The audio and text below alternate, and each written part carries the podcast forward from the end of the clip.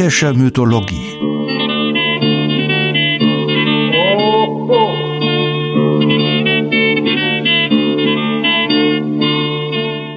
Helgas nützlicher Podcast.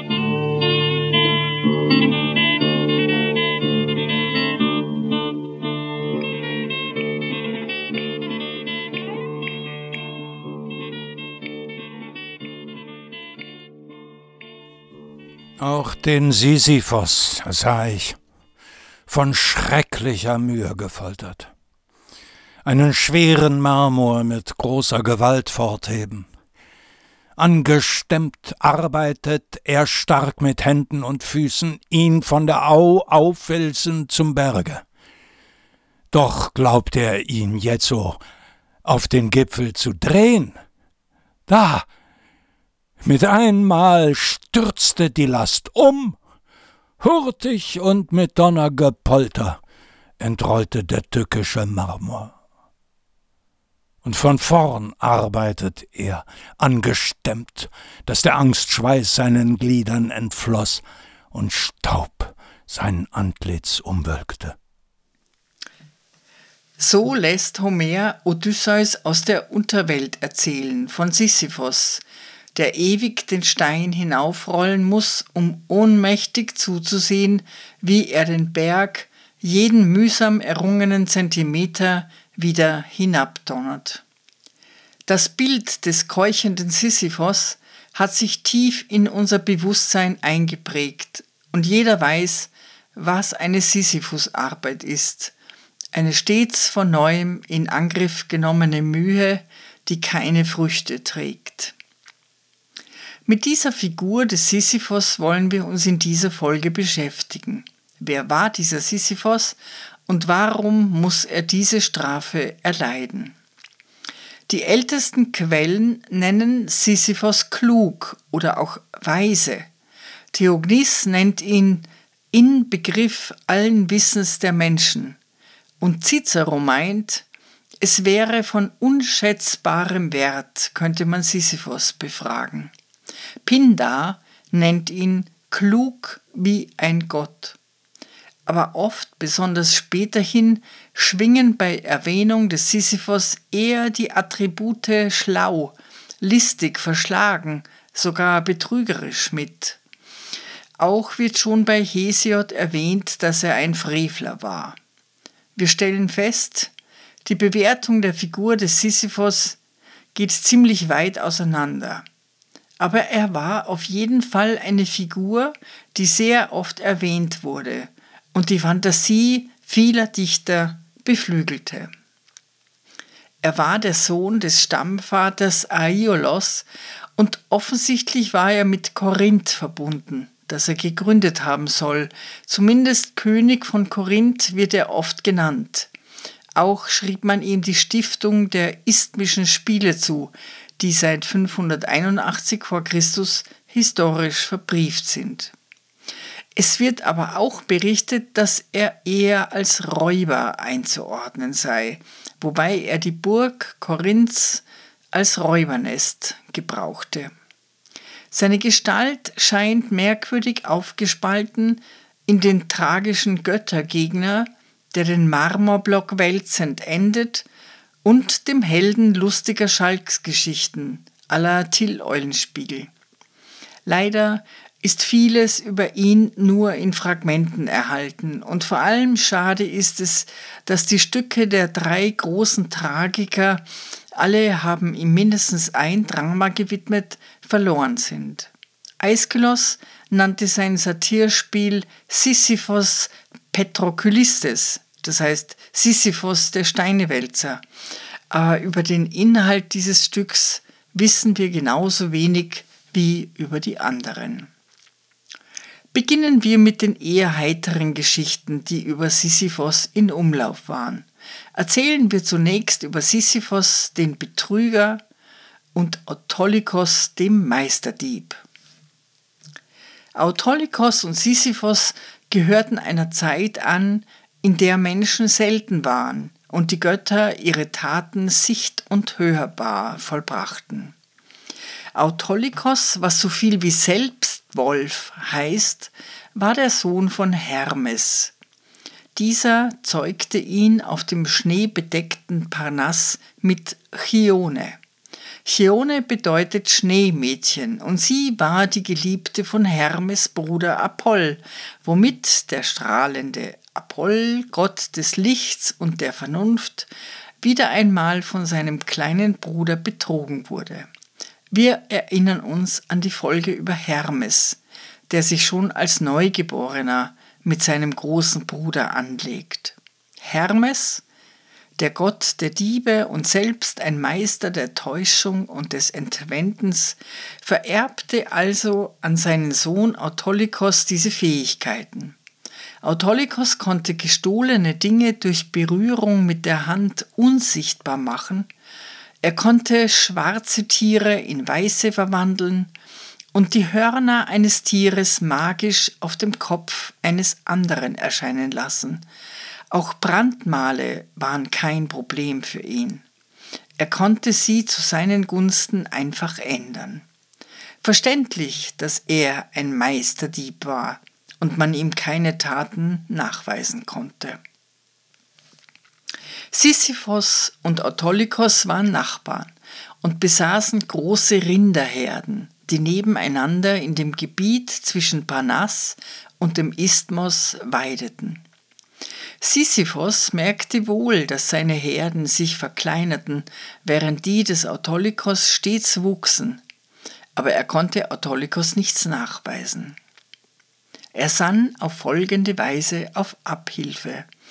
Er ritzte in die Hufe seiner Tiere ein S für Sisyphos, denn er beherrschte die Schrift und meinte, nun könne er Autolycos überführen aber weit gefehlt.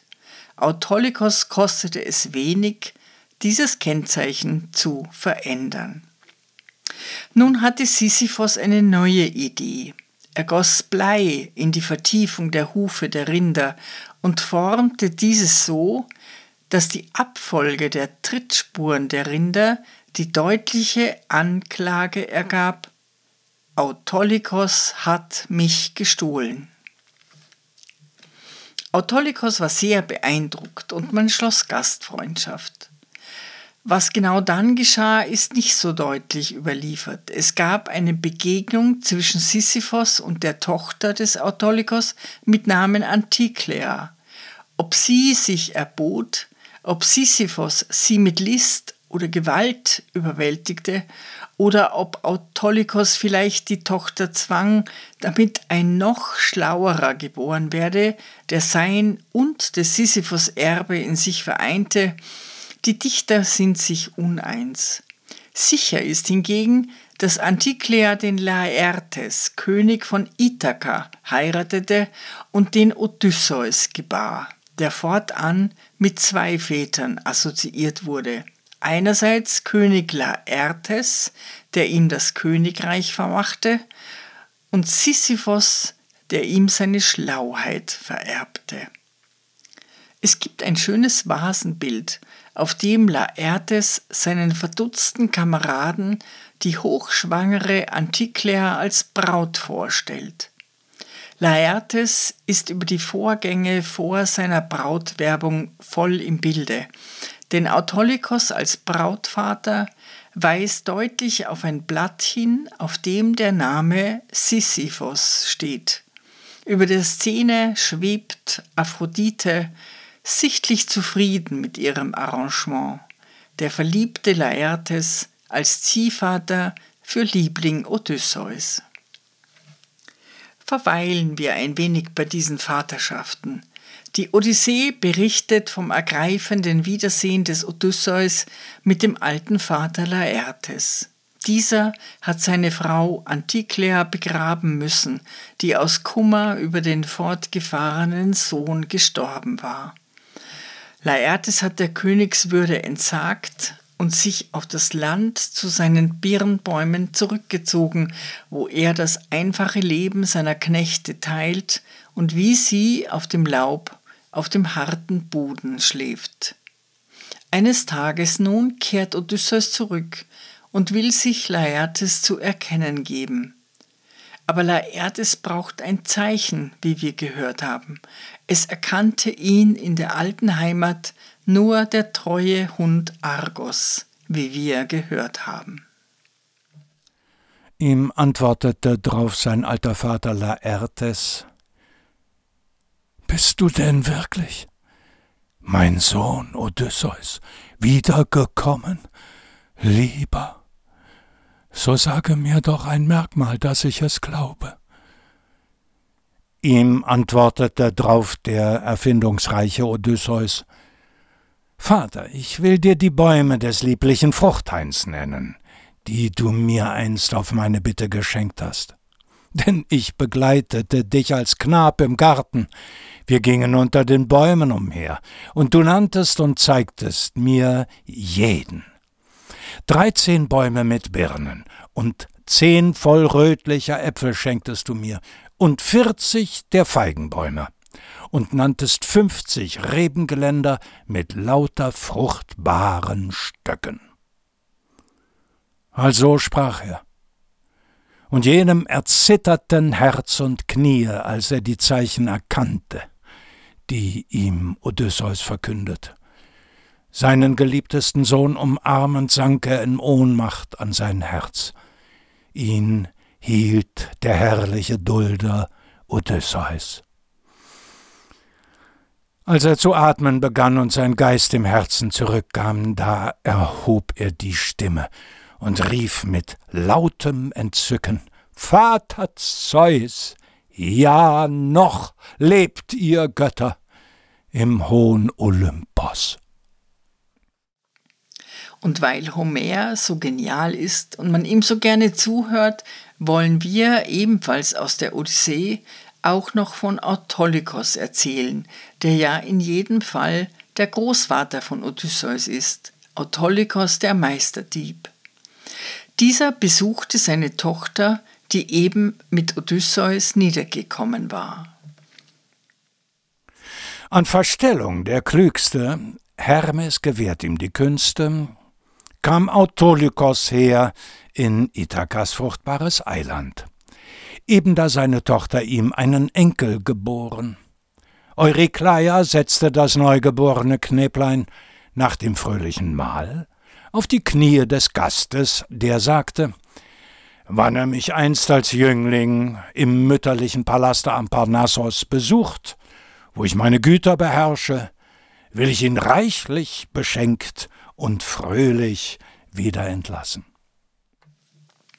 Die freundschaftliche Beziehung zu Opa Meisterdieb hielt über die Jahre, und als Odysseus herangewachsen war, kam die Zeit, ihm den Besuch abzustatten. Jetzo besucht ihn Odysseus, die reichen Geschenke zu holen. Aber Autolykos selbst und Autolykos treffliche Söhne reichten Odysseus die Hand und hießen ihn freundlich willkommen, eilten hinaus und führten ein stark fünfjähriges Rind her, schlachteten, zogen es ab und hauten es ganz voneinander, und zerstückten behende das Fleisch und steckten's an Spieße, brieten's mit Vorsicht über der Glut und verteilten's den Gästen. Also saßen sie dort den Tag, bis die Sonne sich neigte, und erfreuten ihr Herz am gleichgeteileten Mahle. Als die Sonne nun sank und dunkel die Erde bedeckte, legten sie sich zur Ruhe und nahmen die Gabe des Schlafes. Als die dämmernde Frühe mit Rosenfingern erwachte, gingen sie auf die Jagd, erstiegen die Höhe des waldbewachsenen Parnassos durchwanderten bald des Berges luftige Krümmen, und aus dem stillen Gewässer des Meeres erhob sich jetzo die Sonn und erhellte mit jungen Strahlen die Gegend. Vornan liefen die Hunde, doch eilte der edle Odysseus immer voraus und schwang den weithin schattenden Jagdspieß. Allda lag im dichten Gesträuch ein gewaltiger Eber. Jener vernahm das Getös von den Füßen der Männer und Hunde, welche dem Lager sich nahten, und stürzte hervor aus dem Dickicht, hoch die Borsten gesträubt mit feuerflammenden Augen, grad auf die Jäger und stand. Odysseus, welcher voranging, flog in der nervigen Faust den langen, erhobenen Jagdspieß ihn zu verwunden hinzu, doch er kam ihm zuvor und hieb ihm über dem Knie in die Lende. Der seitwärts mähende Hauer riss viel Fleisch ihm hinweg, doch drang er nicht auf den Knochen. Aber Odysseus traf die rechte Schulter des Ebers, schreiend stürzt er dahin in den Staub, und das Leben verließ ihn. Um ihn waren sogleich Autolikos Söhne beschäftigt. Diese verbanden dem edlen, dem göttergleichen Odysseus sorgsam die Wund und stillten das schwarze Blut mit Beschwörung. Und dann kehrten sie schnell zu ihres Vaters Palaste. Als ihn Autolycus dort mit Sorgfalt hatte geheilt, beschenkte er ihn und ließ ihn nach Ithaka ziehen. Nun kennen wir die Geschichte der tiefen Wunde am Oberschenkel des Odysseus, an dem ihn einst seine treue Amme Euryclea bei der Rückkehr erkennen sollte. Wenden wir uns einer weiteren Geschichte mit Sisyphus zu, in der Zeus der Betrogene ist. Wir kennen von ihr nur das Handlungsgerüst. Zeus wollte Aegina, die Tochter des Aesopos, besitzen und entführte sie kurzerhand. Dem schlauen Sisyphos war das nicht entgangen, und er verriet den Anschlag des Göttervaters. Dieser sollte sich bitter rächen. Aber zuerst brachte Sisyphos noch eine schöne Quelle auf seinem Hausberg von Korinth ein. Pausanias berichtet bei seiner Beschreibung von Korinth. Oben auf dem Akrokorinth ist ein Tempel der Aphrodite, darinnen Bildsäulen, sie selbst bewaffnet, Helios und Eros einen Bogen führend, die Quelle hinter dem Tempel, sie heißt Pyrene, soll ein Geschenk des Aesopos sein, das dieser dem Sisyphos verehrte. Dieser habe nämlich gewusst, dass dessen Tochter Ägina von Zeus geraubt worden war.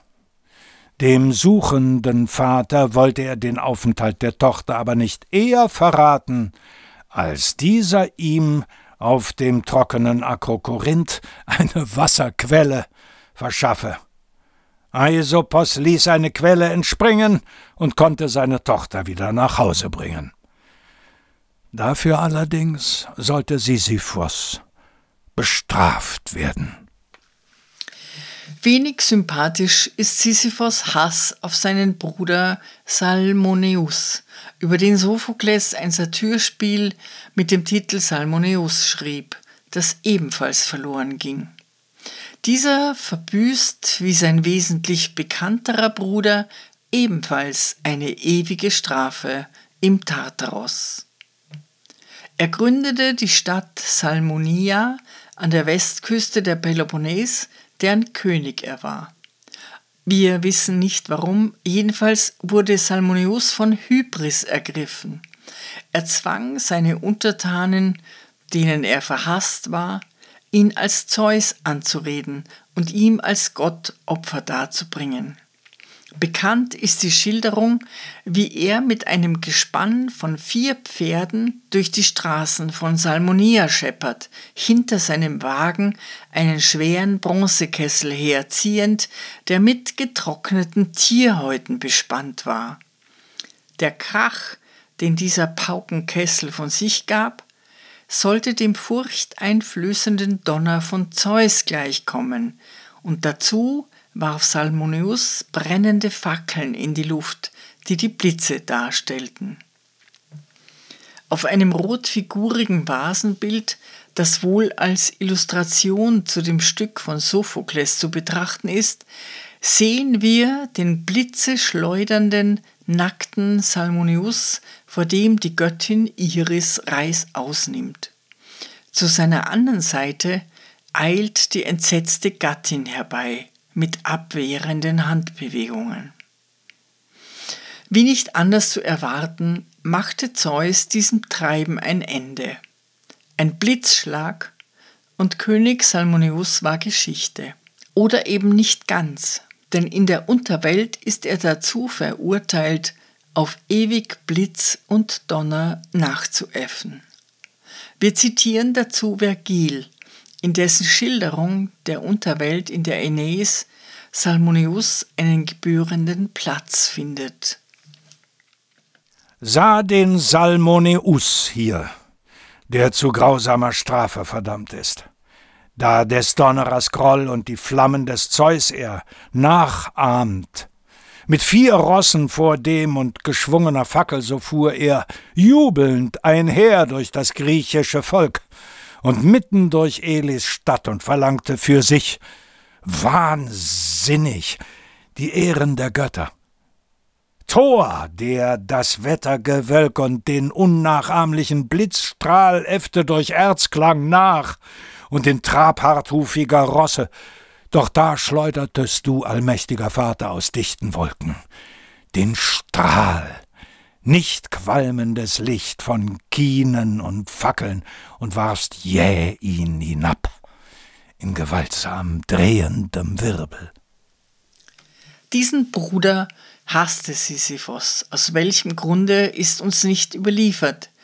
Jedenfalls befragte er das Orakel, wie er ihn gefahrlos töten könne, und Apoll antwortete, zu diesem Zweck müsse er mit dessen Tochter, also seiner Nichte, zwei Söhne zeugen. Dies tat er, doch erfuhr die Nichte von dem Orakel und tötete die beiden Söhne.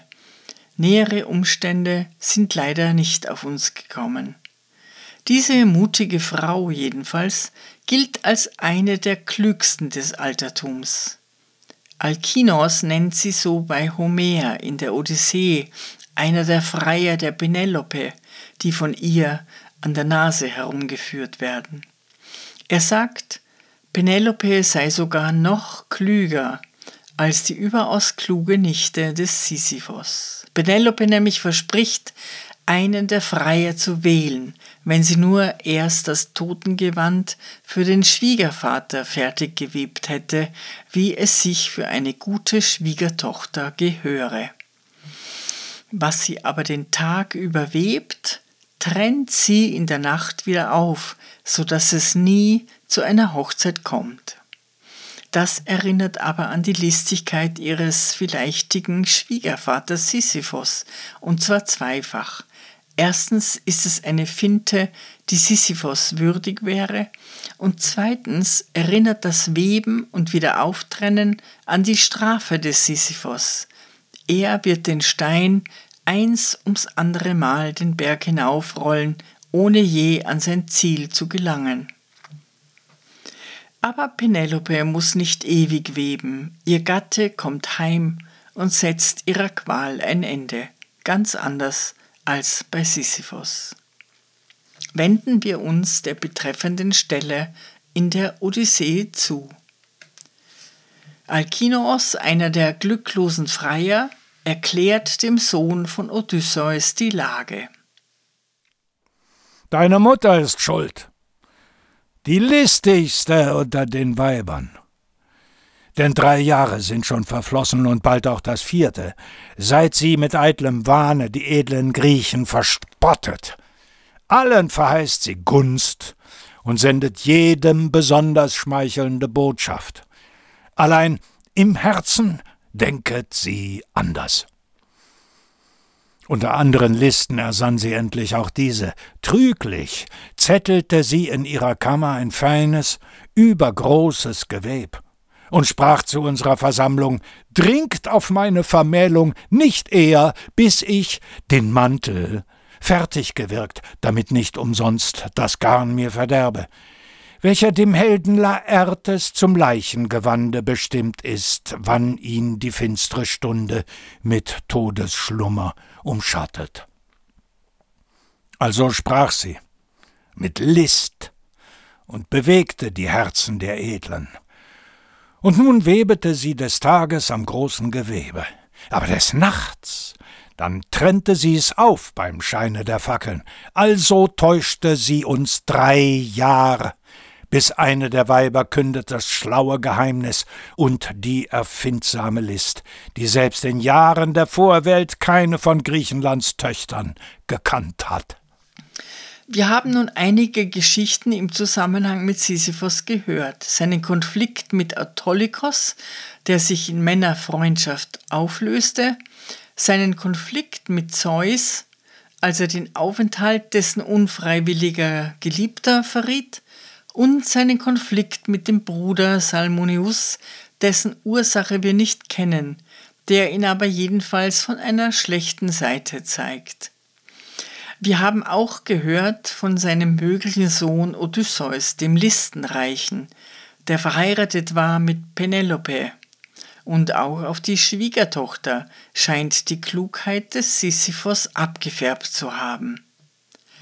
Am berühmtesten ist aber die Geschichte, wie er gleich zweimal dem Tod von der Schippe sprang. Zeus war zornig, weil er wegen Sisyphos seine schöne Geliebte Aegina wieder verlor und schickte Sisyphos zur Strafe den Tod, wie wir gehört haben.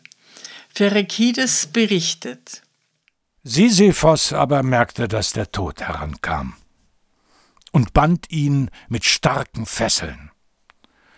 So kam es, dass niemand mehr starb auf Erden. Bis Ares den Thanatos befreite und ihm den Sisyphos übergab. Noch vor seinem Tod aber trug Sisyphos seiner Frau auf, ihm keine Grabspenden in die Unterwelt zu senden. Hades war darüber nicht erfreut. Und Sisyphos erbot sich, in die Oberwelt zurückzukehren, damit er sich bei seiner Frau beschwere.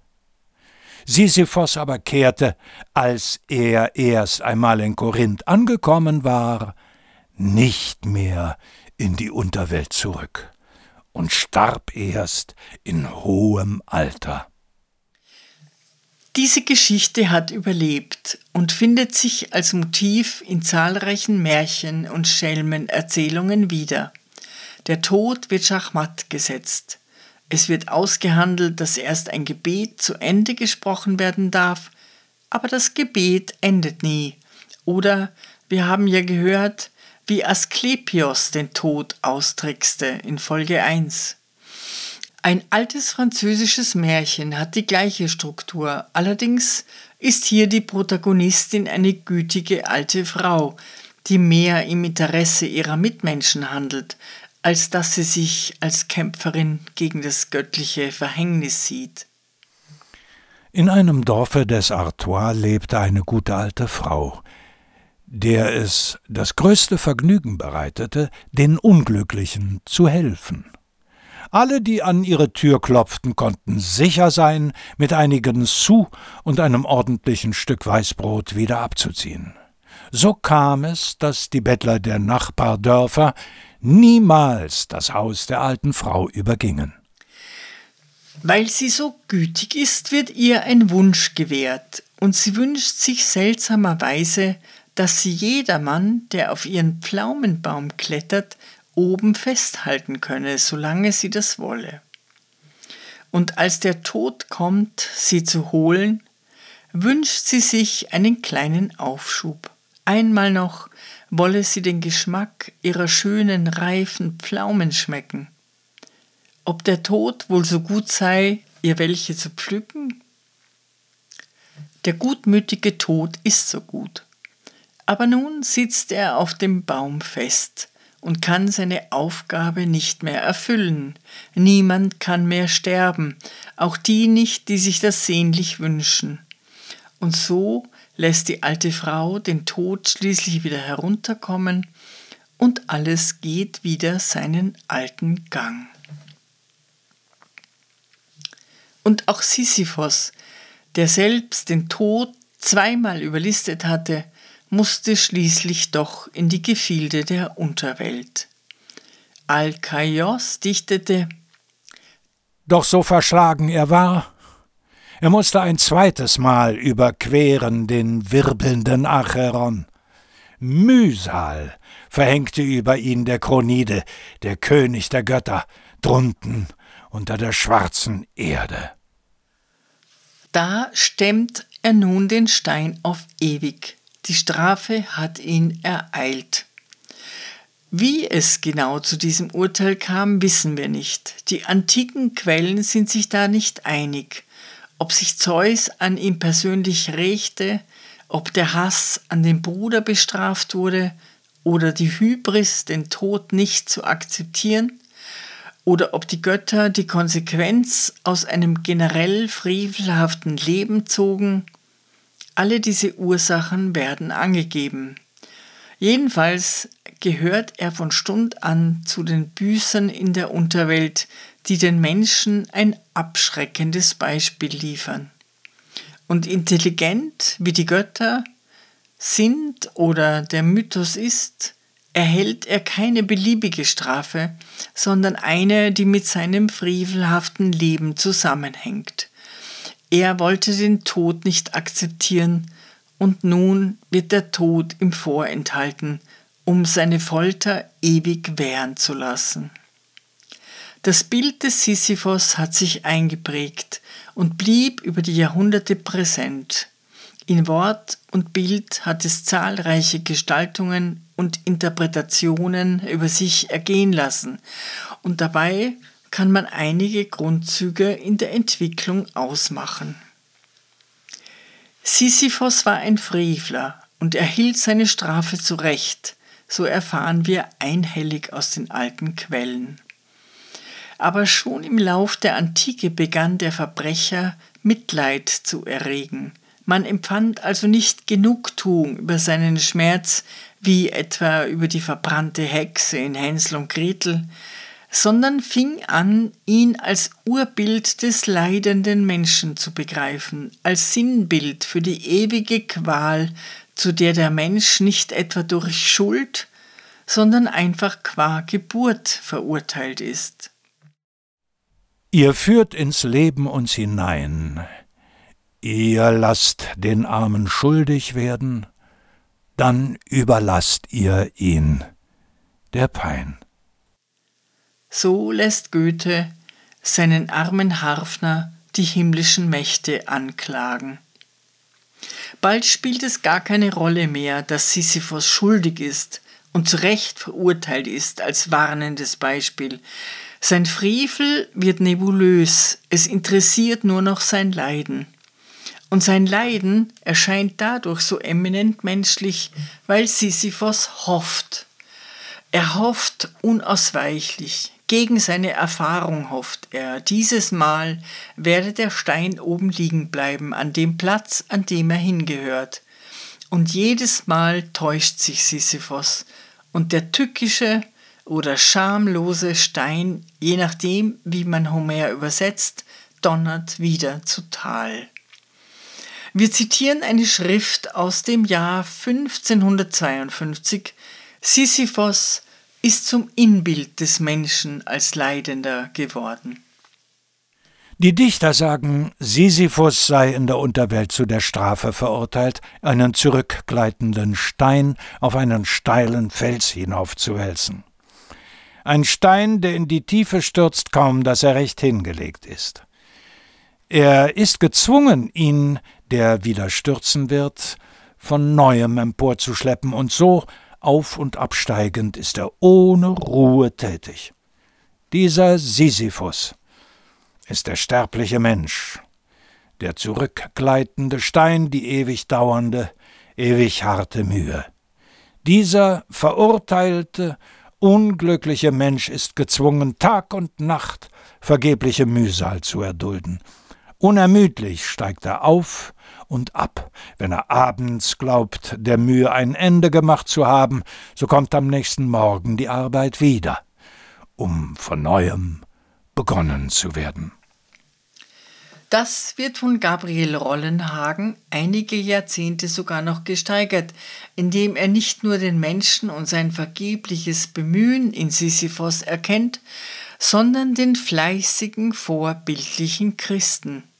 Mit dem Bild von Sisyphos werden wir ermahnt, ja nicht vom rollenden Bemühen abzulassen, auch wenn es noch so überzeugend scheint, dass unser Bemühen sinnlos ist. Zum Ziel sei es auch schwer und vergeblich, rolle so lange, bis du das Ziel, mag es auch schwer sein, erreichst. Ist es auch vergeblich, rolle die Last, rolle sie immer erneut. Der Frevler und Verbrecher Sisyphos als christliches Vorbild, eine erstaunliche Metamorphose. Im 18. und vor allem im 19. Jahrhundert wird Sisyphos zum Opfer der Verhältnisse, der Ausbeutung und wohl auch zu dem, der aufgeklärt werden muss. Zunehmend wird der Vorwurf laut, warum er den Stein denn nicht einfach liegen lasse. Als Beispiel für diese Sicht sei aus einem Dialog von Maria Konopnitzka zitiert aus dem Jahr 1903. Sie lässt sich Prometheus und Sisyphos unterhalten, die jeweils eine gänzlich andere Sicht auf die Dinge haben. Prometheus. Beaufsichtigt dich jemand? Sisyphos. Nein. Wer sollte auch? Und wozu? Muss man einen Lebenden beaufsichtigen, damit er lebt? Das tut sich von alleine. Prometheus. Und wozu wählst du diesen Felsen? Ich frage, ob du etwas Böses getan und Zeus dir als Strafe befohlen hat, Felsen zu wälzen. Sisyphos. Davon weiß ich nichts. Das ist keine Buße. Das ist das Leben. Die akademische Beglückung des Proletariats. Wie wir heute wissen, wird sie nur teilweise glücken. Aber Erlösung naht für Sisyphos, nicht etwa dadurch, dass der Stein endlich oben liegen bleibt, was er sich wahrscheinlich sehnlich wünscht, sondern dadurch, dass er einen anderen Blick darauf kriegt. Das Pragmatische, das ist keine Buße, das ist das Leben. Der Maria Konopnitzka wird heroisiert. Das immer wieder Aufnehmen des Steines, was ja schon die christlichen Verfechter gut fanden, das Dreingeben in die Sinnlosigkeit, schließlich sogar die Verachtung für die Absurdität des Daseins wird zur Stärke, zur Würde des Sisyphos umgedeutet. Und so müssen wir am Schluss zu Camus kommen und seiner berühmten Interpretation. Sein kleiner Essay Der Mythos von Sisyphos, erschienen 1942, hat die Sicht auf den Sisyphos-Mythos ein für allemal verändert. Wer immer heute von Sisyphos spricht, kann eines nicht ignorieren, den glücklichen Menschen, als den wir uns nach Camus Sisyphos vorstellen müssen. Vorstellen müssen. Eine geniale Formulierung, denn in diesem Müssen liegt ein Geheimnis, eine tiefe Trauer und die Solidarität, die so vielen anderen neueren und neuen Interpretationen fehlt, die oft ein wenig besserwisserisch ausfallen. Die Trauer Camus um die aufzugebende Hoffnung, dass es jemals etwas anderes geben wird als Marmorbrocken und Schmerz. Dass Camus dieser Trauer Raum gibt, darin besteht die Größe dieses Textes. Wir zitieren die letzten Zeilen. Der absurde Mensch sagt Ja, und seine Anstrengung hört nicht mehr auf. Ich verlasse Sisyphos am Fuße des Berges. Seine Last findet man immer wieder. Sisyphos jedoch lehrt uns die höhere Treue, die die Götter leugnet und die Felsen hebt. Auch er findet, dass alles gut ist. Dieses Universum, das nun keinen Herrn mehr kennt, kommt ihm weder unfruchtbar noch wertlos vor. Jedes Gran dieses Steins, jedes mineralische Aufblitzen in diesem in Nacht gehüllten Berg ist eine Welt für sich. Der Kampf gegen Gipfel vermag ein Menschenherz auszufüllen. Wir müssen uns Sisyphos als einen glücklichen Menschen vorstellen.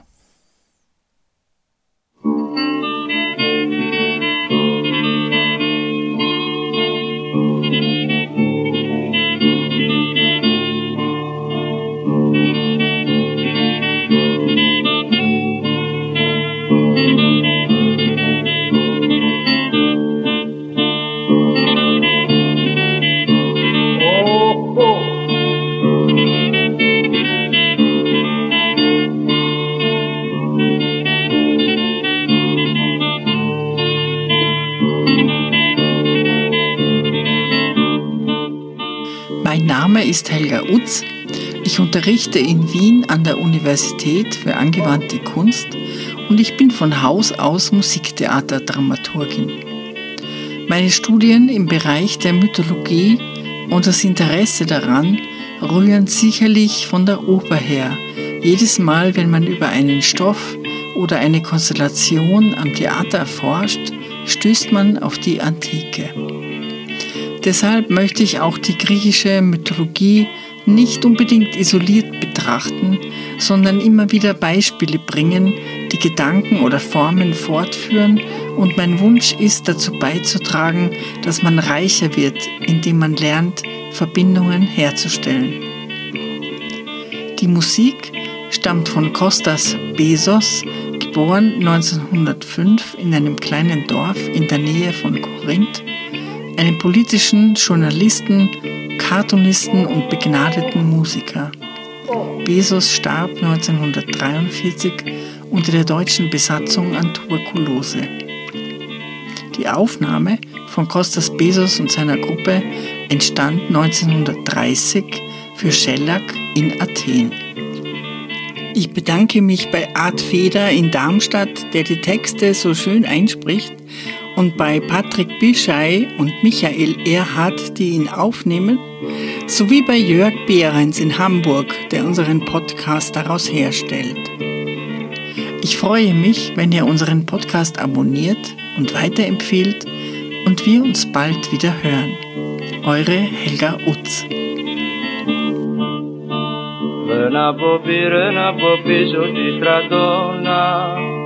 Βαρέσαν μα βαρέσαν μάγκα στην υπόγα. Ρε να πω πει ρε να πω πίσω στην κρατώνα Βαρέσαν μα βαρέσαν μάγκα στην υπόγα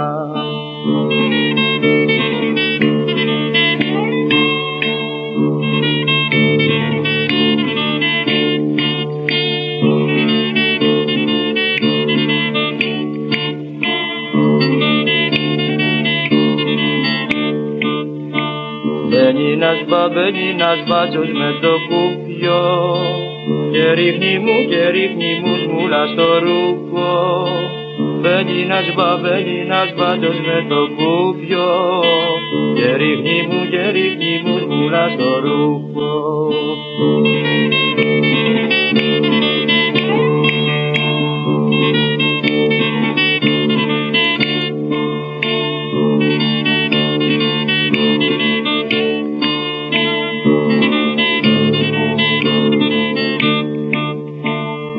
κατρακί και κατρακύλισε το πέσι. Μαδρίνιωνα, μαδρίνιωνα αργύλε στη μέση. Και κατρακί και κατρακύλισε το πέσι. Μαδρίνιωνα, μαδρίνιωνα αργύλε στη μέση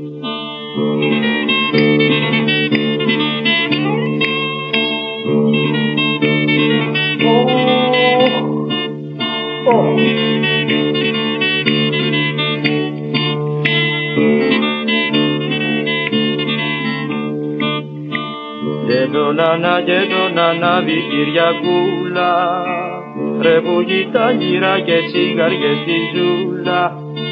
Και τον Ανά και τον Ανάβη Κυριακούλα.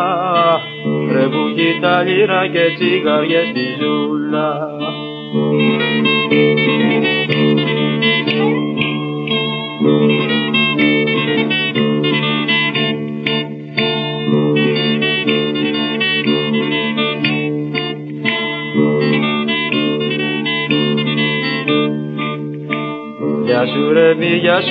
Ρε Μίτσο στραβοκάνι Πούσε μας του, πούσε μας του ρε αυτό του μάνι Γεια σου ρε μη, γεια σου ρε Μίτσο στραβοκάνι Πούσε μας του ρε, πούσε μας του ρε αυτό του μάνι